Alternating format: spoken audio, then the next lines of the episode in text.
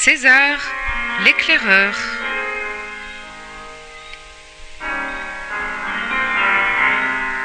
Roman de Bernard Monteau.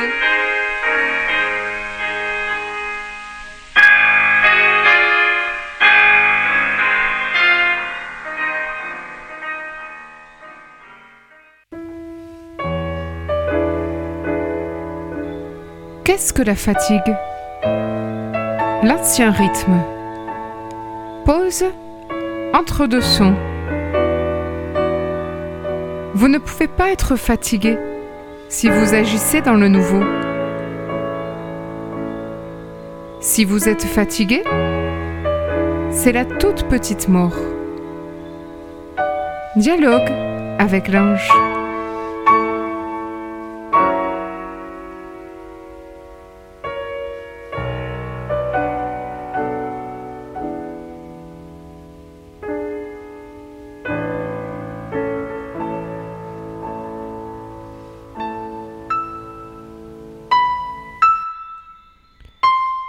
Chapitre 19 La fatigue mystérieuse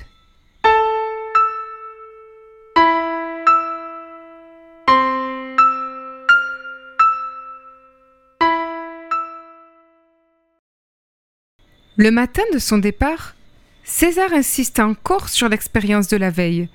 Il répétait sans cesse Il n'y a qu'un seul projet, rencontrer celui qui t'accompagne. Il n'y a qu'un seul métier, servir les grands yeux. Ensuite, je l'entendis grommeler sous sa douche. Le monde moderne lui causait bien des tracas. C'était tantôt chaud, tantôt froid, mais jamais la température voulue. Il était encore tout mouillé quand il se précipita dans la cuisine, enroulé dans une serviette.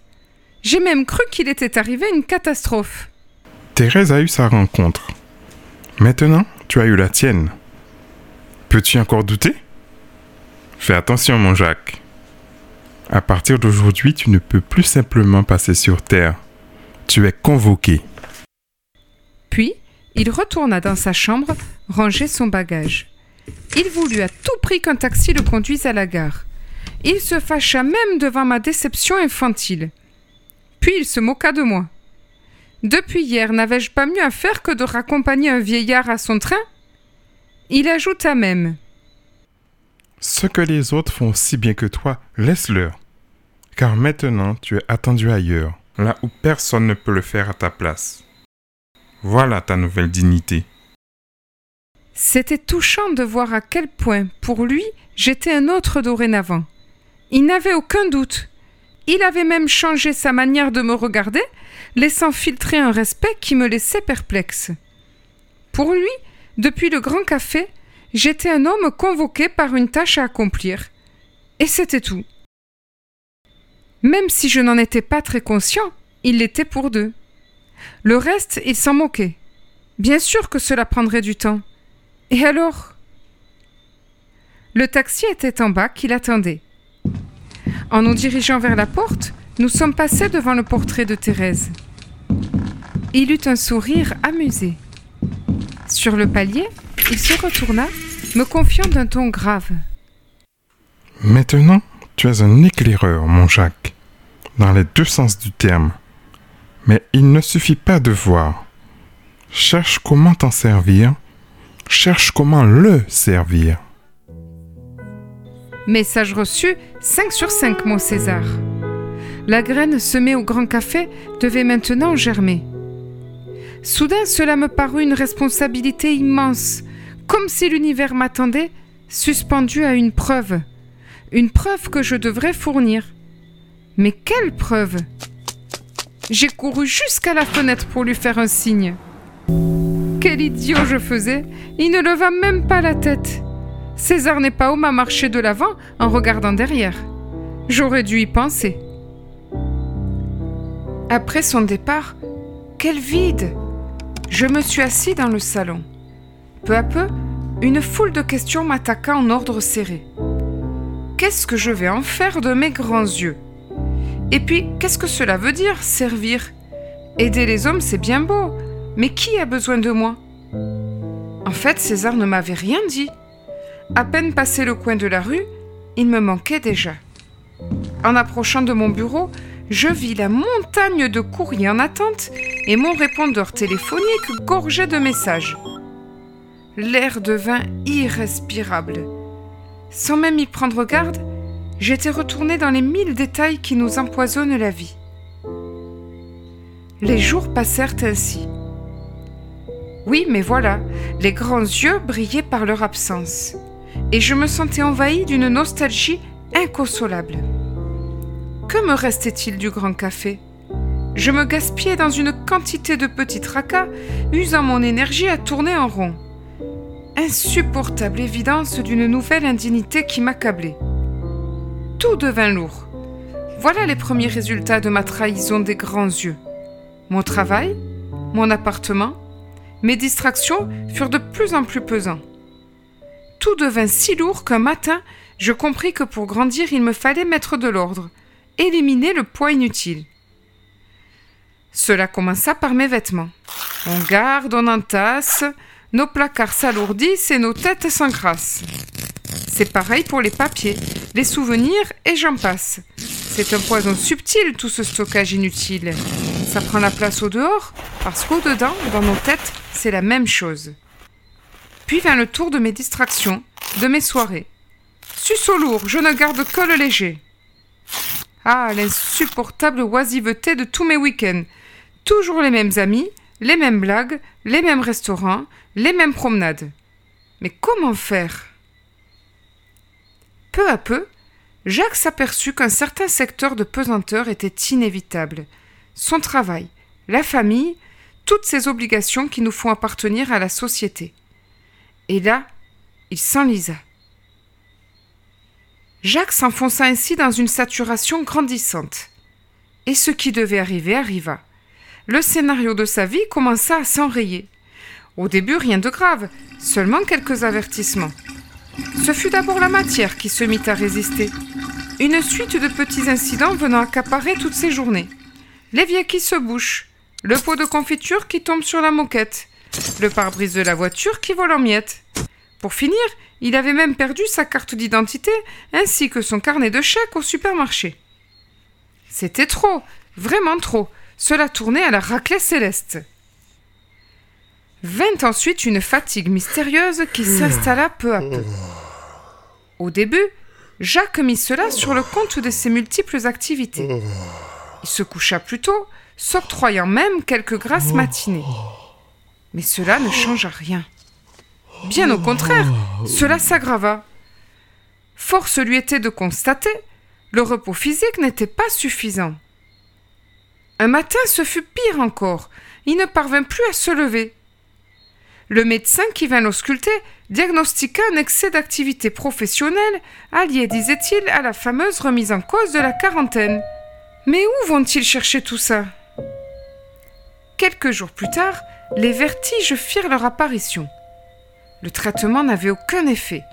Même ce bon docteur Janet ne comprenait plus ce qui m'arrivait. Votre quarantaine n'est pas assez dépressive pour justifier de tels symptômes, me disait-il. Il faut faire des analyses. Je me donnais l'impression d'un enfant tombant malade pour ne pas aller à l'école. Je le savais bien, moi, ce qui m'arrivait. Mon école, c'était le bureau. J'en avais marre de ce travail, marre de cette vie. Mais je n'avais ni le courage ni les idées pour tout changer. L'effet de la graine entraînait décidément des ravages. César avait raison, sans même que je le veuille, depuis la terrasse du Grand Café, ma vie avait basculé. Les analyses se révélèrent négatives. Je le savais bien que je n'avais rien, sinon une carence dans mes décisions. Mes amis se succédèrent en cortège au pied de mon lit. Dans un cœur unanime, ils vinrent aussi régler leur compte. Voilà le résultat de tes bêtises.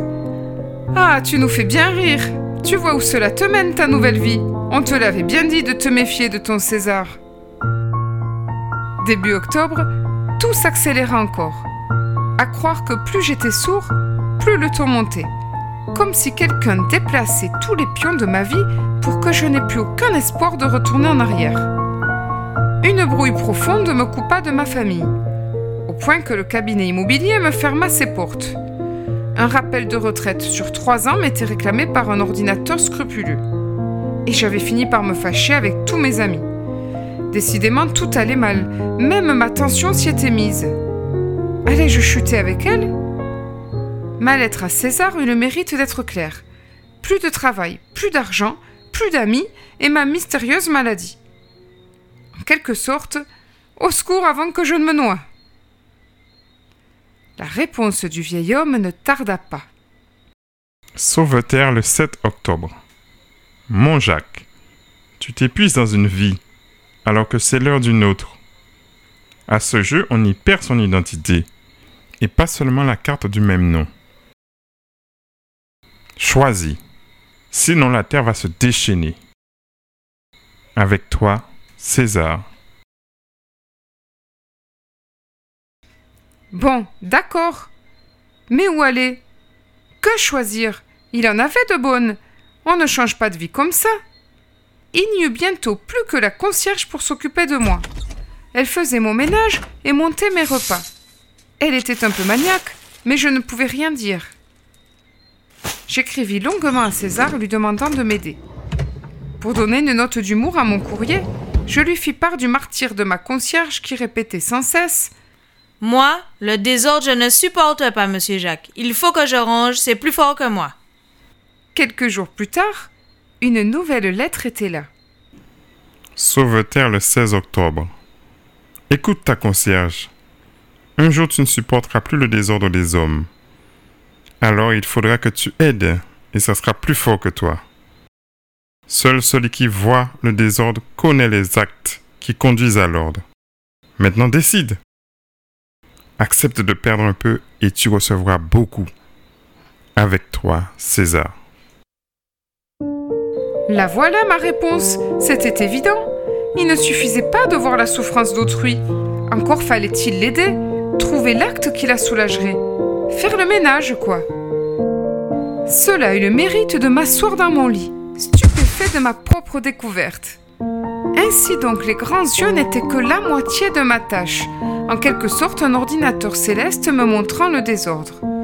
Il me restait l'autre moitié, mettre en ordre. Voilà, j'y étais. Femme de ménage intérieur, c'était mon nouveau statut, ma nouvelle dignité. Être le serviteur des grands yeux par les actes. Il allait falloir que je commence par moi-même. Celui qui m'accompagne ne m'indiquait-il pas le problème? À moi de trouver la solution, les actes pour le résoudre. Ah, mais ça change tout Au lieu d'une plainte permanente, la vie devient soudain une enquête policière passionnante. Jacques se leva, cherchant une feuille et un crayon. Il allait dresser un plan de bataille pour lui-même. Élémentaire, mon cher Watson. D'abord recenser la liste des problèmes, leur hiérarchie, leurs imbrications, puis identifier une chronologie d'actes pour en sortir. Il y passa ainsi tout l'après-midi, mesurant que depuis le temps qu'il réfléchissait, il n'avait rien fait de concret. Au moins maintenant, il aurait un plan de bataille. Jacques ne s'en aperçut même pas. Au lieu de chercher à survivre au milieu des décombres, il s'était retourné vers les fondations d'une nouvelle vie. C'est à peine croyable, d'ailleurs le médecin n'en est pas revenu. Sous l'effet de cette vitamine C, comme céleste, la tension redevint normale. On aurait dit que la décision avait suffi Simplement le changement de cap. À travers quelques coups de téléphone, Jacques sentit la situation se débloquer. Mille petits signes lui indiquaient la bonne direction. La fatigue fut plus longue à passer. Attendait-elle des actes concrets? Si la tension semblait se rétablir avec des projets, les muscles, eux, réclamaient de l'action. Quelle étonnante intelligence du corps Puissance de la décision rendant sa liberté au sang. Puissance de l'acte, nourrissant la chair pour combattre la lassitude. Il fallut une quinzaine de jours à Jacques pour mettre un peu d'ordre dans sa vie. La fatigue, les tensions, les ennuis furent littéralement balayés, laissant la place à un enthousiasme d'aventurier. Bien sûr, tout restait à faire, mais il était sur la bonne voie. Il allait changer d'appartement et il avait trouvé un travail à mi-temps qui lui permettait de reprendre quelques études pour se mettre à jour médicalement. D'ailleurs, le purgatoire dut paraître suffisant. Car après les épreuves, vers les cadeaux. Nous étions en novembre. Un ami qui partait pour deux ans à l'étranger lui offrit gratuitement son appartement. Quelle économie César, informé de l'évolution des choses, ne tarda pas à lui répondre. Sauveterre, le 7 novembre. La terre a relâché son étreinte. L'hiver est fini. Fais attention au printemps. Ne remplace pas l'agitation d'hier par celle d'aujourd'hui. Tout te sera donné sans même que tu bouges. Ouvre tes grands yeux et tu sauras reconnaître ce qui vient. Avec toi, mon ami César. Quel magicien. Comment pouvait-il prévoir ce qui allait m'arriver?